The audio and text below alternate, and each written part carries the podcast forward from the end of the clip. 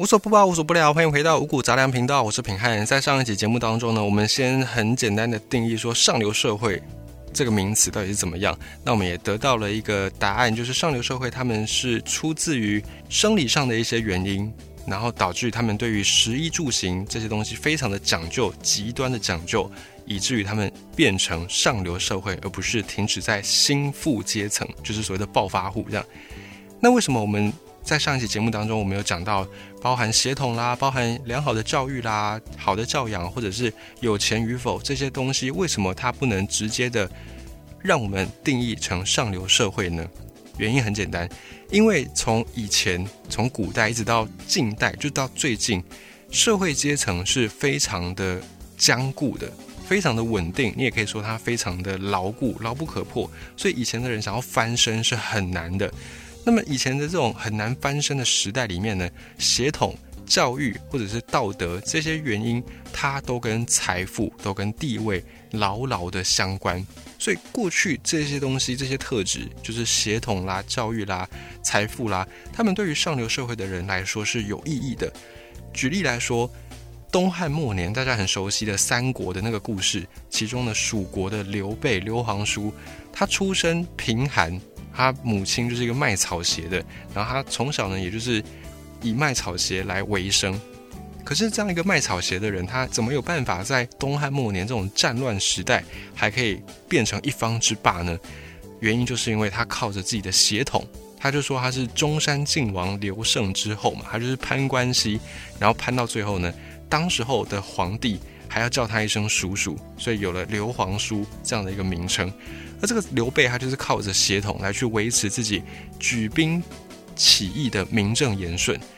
另外，在欧洲中世纪的时候，封建时代那个时候呢，你有血统，你有王室，有贵族的血统，就代表着你有王位，你有爵位，或者是你有封地。而这些东西呢，就是实际上的利益。那你的血统就是保障你可以获得这些利益。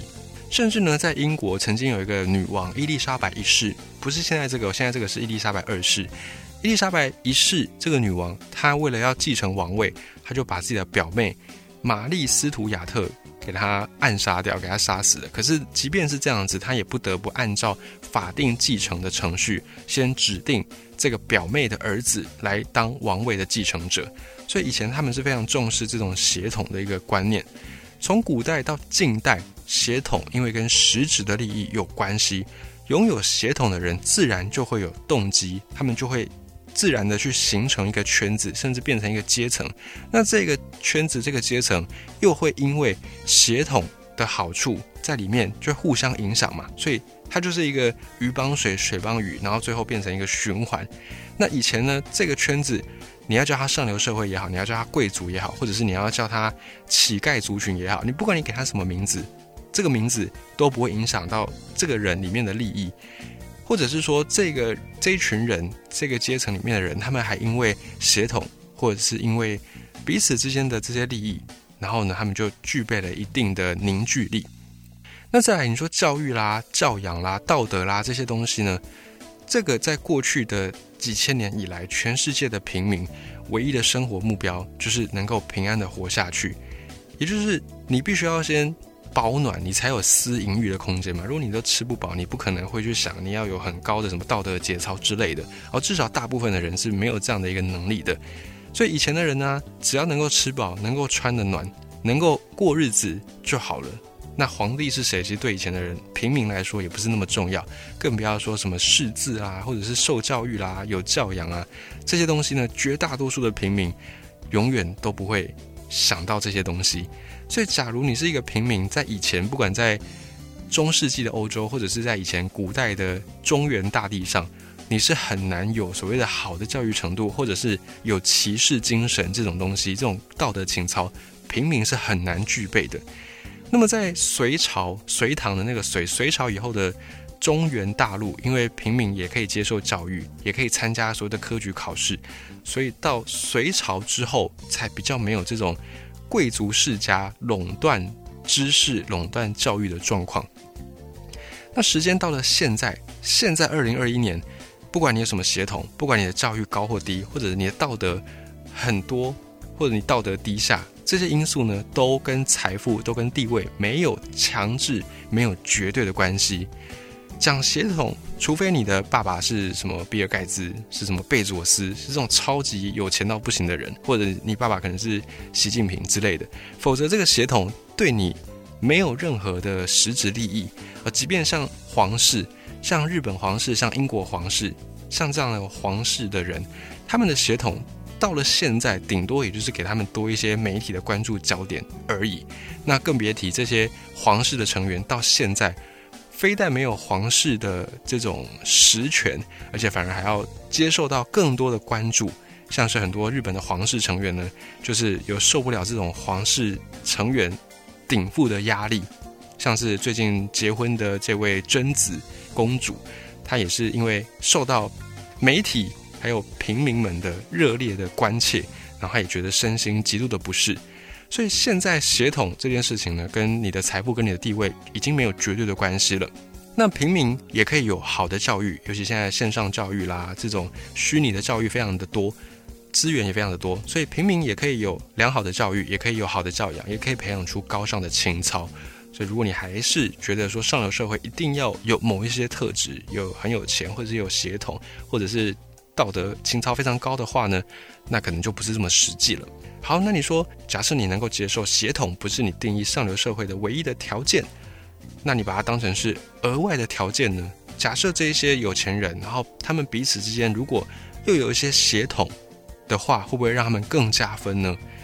这个其实也是有一点点算不那么绝对啦。因为有钱的人，或者是这些上流社会、上流阶层的人，他们就是有办法彼此认识嘛。今天他们就算没有血统，他们就算不透过血缘，他们总是会有那个人脉，可以用其他的理由、其他的借口来去认识彼此。所以血统这件事情真的不是这么样的重要的。好，那再来，随着我们以上讲的这些，还有我们上一集讲的这些，所以代表我们要讨论的上流社会。这个上流社会的标签对于这些人来说，不但是有意义，而且这个圈子还被大家所向往，还被更多人所向往。到底什么样的人才叫做上流社会的人？既然不是血统，既然不是道德情操，既然不是教育，不是教养，那到底怎么样的人才可以被称之为上流社会的人呢？上流社会，因为我们刚才给的这些条件，所以呢，他必须一定是从出生开始就享受着富贵的生活，而且呢，他从每一个维度，他从感官，他的眼耳鼻舌身意，每一个感觉，每一个感触呢，都养成了顶级的敏感度，就是他对于这些感官是非常的敏锐的，很像是童话故事里面有一个叫做豌豆公主。豌豆公主里面有一段故事，就是说这个公主呢，她非常的敏锐，压在二十层床垫跟二十层棉被底下的一颗豌豆，这个公主都能够感觉得出来。这个是当然是比较夸张的一个讲法，可是我们就可以知道说，因为你有着顶级的生活，你过过这样的顶级的富贵的生活，你才有可能培养出这些敏感的能力。当然你说，那一般平民有没有对于这些感觉感官很敏感？当然也有可能。可是呢，这个感觉的感官的敏感，它必须要是全面的，而不是只有单一项的。有的人可能听力很厉害，有的人可能味觉非常的敏锐。可是呢，你要变成上流社会，你一定要是。多方面的都很敏感，你不会只有一个领域很敏感、很敏锐，这就是上流社会跟其他阶层最大的不同。而因为上流社会他们对于感官的敏锐，所以他们对于食衣住行非常的讲究，这个就是他们之所以成为上流社会的原因。不是因为啊我自自命不凡，我自认我是上流，所以我就要过得。很豪华，不是这样子，而是这些人他们从生理上就是必须得这样生活，否则他们没有办法忍受。这样听起来好像很抽象，你好像也觉得这群人很做作。好，我们现在来想象一下哦，假设你今天穿越到了古代，我们不要穿越太远，我们就穿越到清朝就好了。假设你今天穿越到清朝，然后你有这个权利去当皇帝，当你当上了皇帝之后，那个。空间那个感觉可能不是你所想象的。在古代，在清朝，你当一个皇帝已经是就是权力非常的大嘛，有权有势，也有钱，用不完的钱，各式各样的物质都已经到最顶级，当代最顶级。可是呢，当时候没有车，没有空调，没有电灯，也没有什么烘干机，没有暖气，都没有。你盖的棉被可能是湿的。你出入皇家，你可能都要坐那个马车，颠簸到不行。到了晚上没有电灯，你要么就点蜡烛，要么就睡觉。然后呢，冬天很冷，你也没有什么羽绒被可以盖，都没有。这样的一个生活，你过上去，你也会觉得非常的不舒服。所以，对于清朝的皇帝来说，我们任何一个现代人回去，可能都可以算作上流社会，因为我们的感官都没有办法去忍受这些物质生活。所以，当你穿越回去，你说你是一个造作的，你是一个做作的人吗？你是一个 gay 白的人吗？也不是，只是你就是已经习惯了晚上睡觉。有电灯，然后或者是冬天有空调，夏天有冷气，你就是已经习惯了这样的生活，你已经在这些感官上面养成了这么样敏锐的一个程度，所以你就算回到清朝去当皇帝，你都不见得会比现在还要舒适。这就是我们在讲的顶级的上流社会的人，他们之所以是上流社会的人，不是因为他们自命不凡，而是因为他们在生理上不这样活，他们就会觉得无法忍受。而这些上流社会也绝对不是一代的人就可以养成的，一代就有钱的那个叫做暴发户或者叫做新富阶层，只有一代的人是养成不了这种上流的感觉的，因为一代它是由贫转富嘛，由俭入奢易嘛，那他在以前贫穷的时候、胼手之足的时候，他没有这么多的感官的敏锐培养，所以他对他来说，对于第一代有钱人来说，可能红酒。一九七二年的跟一九六八年的喝起来口味是口感完全一样，他可能分辨不出来。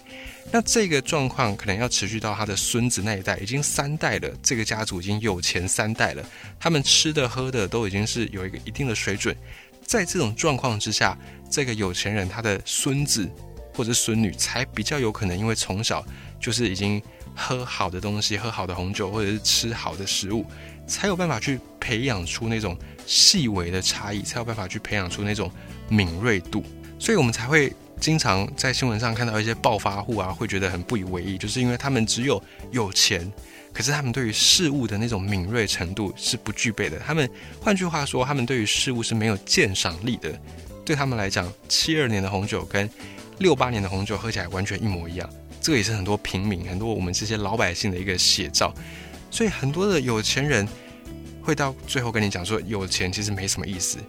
真正的上流社会的人是不会有这种感觉的，因为他们所有的东西都要追求品质，都要讲究极端好的品质。所以要讲究极端好的品质，钱就是一个很重要的工具。真正的上流社会绝对不会听到他们说什么有钱没意思这样的话，因为他们背后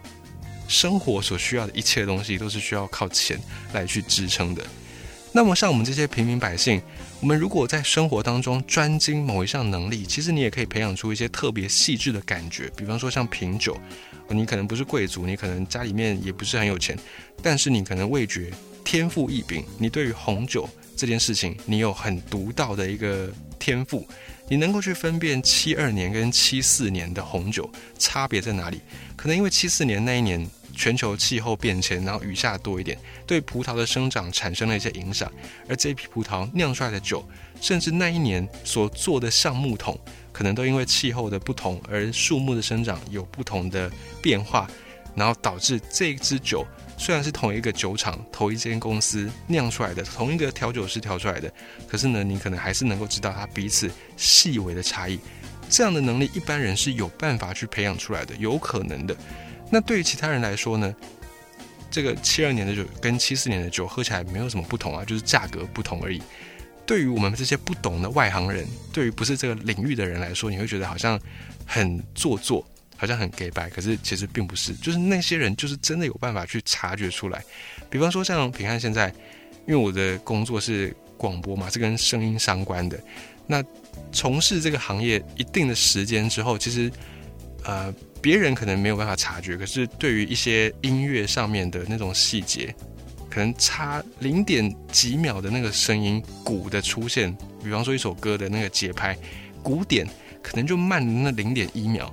那我就可能我就会感觉到不舒服，就类似这样子。但对其他人来说呢，可能就感觉不出来。那在其他领域，在这个声音领域之外，像红酒，我也真的喝不出来。七二年的红酒跟八二年的红酒有什么不一样？对我来说，红酒就都是一样的，我只是要求它的那个有点涩涩的口感跟酒精，我只是要图它这个而已。可是平安自己身边周围也真的是有那种对味觉很敏感的，像平安就有认识一个，他有侍酒师的执照，然后他本身对茶叶是非常的专精，他对于茶就真的很有他自己的一套，好像是每一年的茶，因为下雨的关系，因为风的那个吹拂的角度不一样，或者是日照的角度，日照的时间长或短，都会影响到每一批每一批的茶做出来的那个口味都会不一样，真的也有人就很懂这个东西。所以这个就是上流社会，他们之所以是上流社会的人的原因，因为他们对于这些感官非常的敏锐，而且是很全面的、很全方位的敏锐。而你要变成一个上流社会的人，你必须要先至少富过一代两代，你才有那个物质能力去支持你培养出这样的一个敏锐度。所以呢，上流社会我们花了两集，到底是怎么样呢？你可能还是可以坚持，就是很有钱，或者是你可能还是可以坚持，他是有血统，或者他是有高道的情操等等等等。但其实追根究底，上流社会的人真的就是因为在生理上面的这些原因，因为他们没有办法忍受不好的品质，他们没有办法忍受那种调和出来的红酒，用酒精然后用葡萄汁调出来的酒，他们就是没有办法忍受那个味道跟口感，所以他们必须要去追求。品质很好的红酒，如果他们有喝红酒的习惯的话，他们就不得不这样，要不然就是不要喝，他们就没有办法接受所谓的次等品或者是劣等品，也就是出自于他们的敏感度。那你说这些上流社会的人跟平民百姓还不是一样，就是棺材也是一口嘛，也不会说哦我有钱，我的棺材就用两个，也不会这样嘛。当然这个听起来话很粗糙了，可是实际上确实就是这样。你说平民的生命跟这些上流人士的生命也不都一样，就七八十岁一生嘛？是没错。那一生每一个人经历的事件的数量，其实大部分也都差不多。但是以上流人士、上流社会的人来讲，他们的生命的广度就会比一般人的平民百姓更广。比方说，都是旅游。那我们这些平民百姓，我们可能就追求 CP 值，追求时间效益最大化，我们就会去搭那种红眼班机，搭那种联航，然后不要加飞机餐就可以再省一点这样。可是对于这些上流社会的人来说呢，他们绝对没有办法接受联航的那种座位的不舒适，或者是那种空间的昏暗呐，他们一定没有办法接受，他们就必须要去做商务舱或者是头等舱，然后再来是飞机餐呐，可能也要吃一个等级以上的。那同样就是出国，同样都是搭飞机。以搭飞机这件事情上，我们这些平民可能就是上机，然后就开始睡觉，开始补眠，然后到机场下飞机就开始玩。可是呢，对于这些上流社会的人来说，他在这趟旅程，他可以不用去选择红眼班机，因为他没有时间上的压力嘛。他就不像我们这些平民百姓，还要算那个特休几天几天这样，他们没有这个压力，想什么时候去就什么时候去。然后呢，想搭什么样的舱等就搭什么样的舱等，所以这趟旅程一样都是搭飞机。首先呢，我们平民跟这些上流社会就出现了截然不同的体验。这也就是这些上流社会他们的生命，即便跟我们一样都活七八十年，可是他们的精彩度绝对是高于我们这些平民百姓的。而这些生理上的敏感程度，也可以带给人最无可超过的身份象征跟优越感。你说钱有钱算什么？大家都能够有钱吗？就是只看你用什么方式有钱嘛。我努力一点，我也可以变得很有钱。我一周加班，每天加班到上班上十二个小时，然后我都不休息。假设我身体能够忍受得住，给我这样拼个十年二十年，我也可以有钱啊。所以有钱并不是很重要的事情。可是呢，像是上流社会他们的这种全方位的敏感程度。你要怎么样去练？其实很难练。你真的要有天分之外呢，你也是要有一定的物质，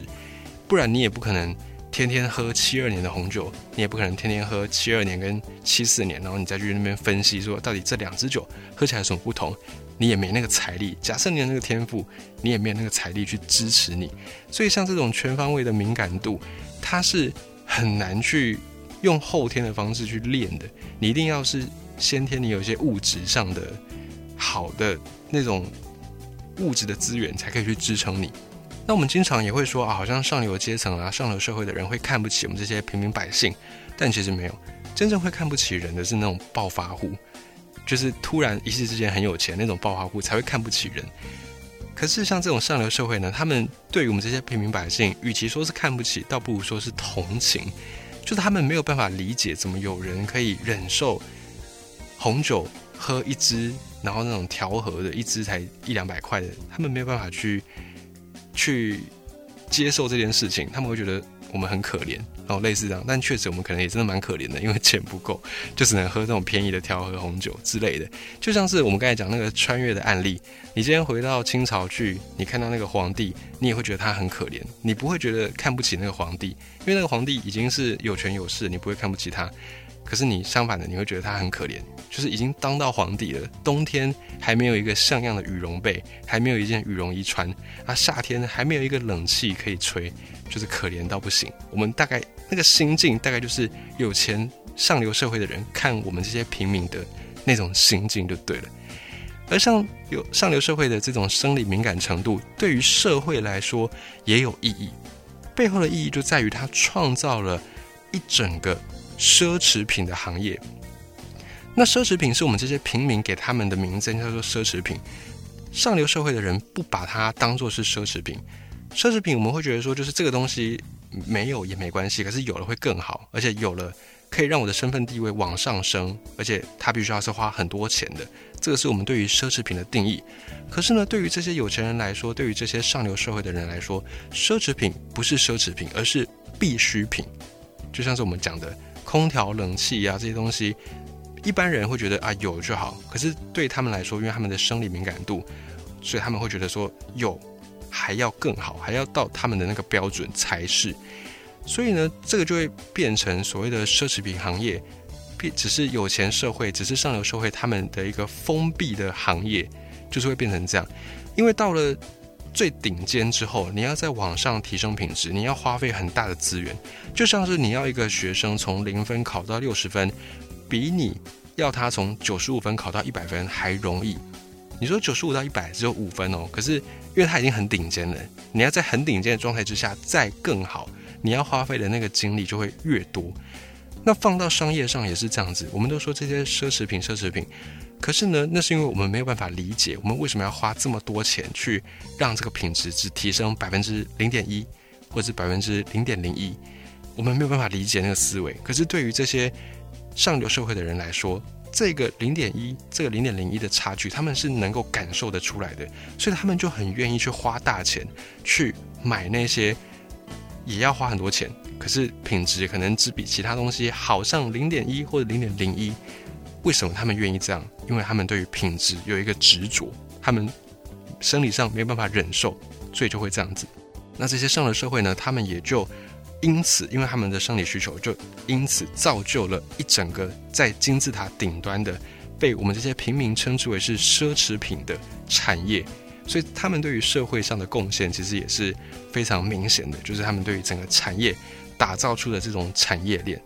那对于全人类来说，这样的一个上流社会的人有没有贡献呢？其实也有的。你看我们现在的生活，有冷气啦，呃，有什么舒适的电动车。呃，有什么高科技的产品，我们就就一样，就回到那个清朝来讲好了。如果你是一个满族的人，如果你只是一个平民，这个社会都没有上流社会的人，他们就已经接受说啊，出门有车辆代步就好，有马车可以坐就好，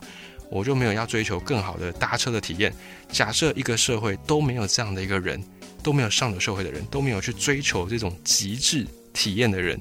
那这个社会就不会进步，可能到现在我们就还是搭马车，也不会有什么汽车，更不会有什么电动车。所以对于全人类的进步来说，上流社会也有它所存在的必要性。这个也是从不一样的角度，我们来去探讨上流社会到底是怎么样，以及呢他们的存在对于整个社会、对于整个人类的进步来说，又有什么样的正面意义。从今之后呢，我们再看待上流社会。就或许也不用再抱着那种仇富的心态，不用抱着那么敌视的心理。然后呢，我们也可以去了解到，只要你愿意，你也可以在某个领域成为上流社会。然后你也可以在培养这些敏锐度、敏感度。而即便你不是大家眼中的上流社会，你也可以做自己生活质感的上流社会。这个事情也是能够达到的。